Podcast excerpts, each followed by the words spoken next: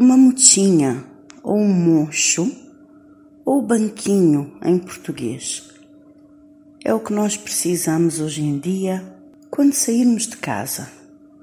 Um banquinho, não com um violão, mas com um guarda-sol ou guarda-chuva, é o que qualquer cliente utente precisa ter hoje para enfrentar com alegria as duas ou três horitas de fila e não fila, já lá chegaremos, nesta quase pós-pandemia.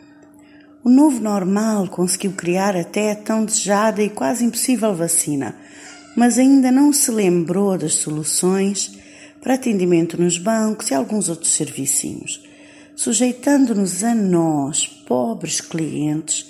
Sei que esta fase parece contraditória, já que o cliente deveria impulsionar as práticas da instituição.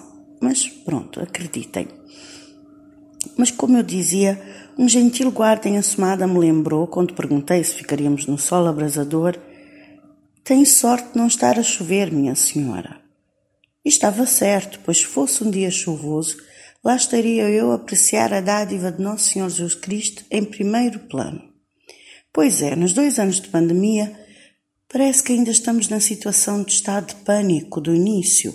Poucas cadeiras, gente aglomerada cá fora, sentada no chão, nos degraus, e o guardinha gerindo fila, senhas, humores e mais maneiras, convenhamos, decidindo no olho se a prioridade vai para a frente ou não. Este ano se tornou o meu ano de livro de reclamações, por favor, porque eu sou fina, não gosto de me chatear. Prefiro protestar educadamente. Mas eu tenho uma sina com filas. Adoro-as, mas elas já nem tanto. Sou a mais detestada da fila, sempre.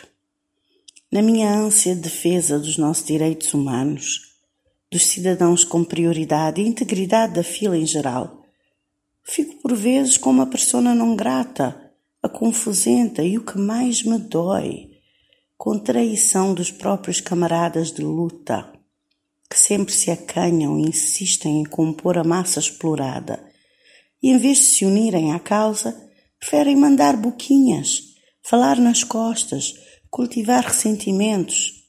Não eu, senhores, prefiro continuar feliz e deixar o meu protesto educadamente verbal e escrito.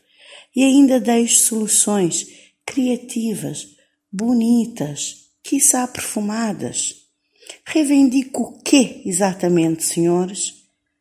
Em uma bela parceria com os municípios, que prometeram zelar pelo nosso bem-estar, Há soluções simples podem até se converter num ativo para as instituições se trabalharem com criativos, com designs e pinturas inovadoras, com murais que resolveriam o problema do cliente e ainda beneficiariam o local e claramente a produtividade da instituição. Poderiam até ganhar um prémio de inovação, sabe-se lá, com cadeiras sustentáveis, feitas à mão, Pois bem, a saber, aqui as coisas que eu reivindico, simples mas luxuosas.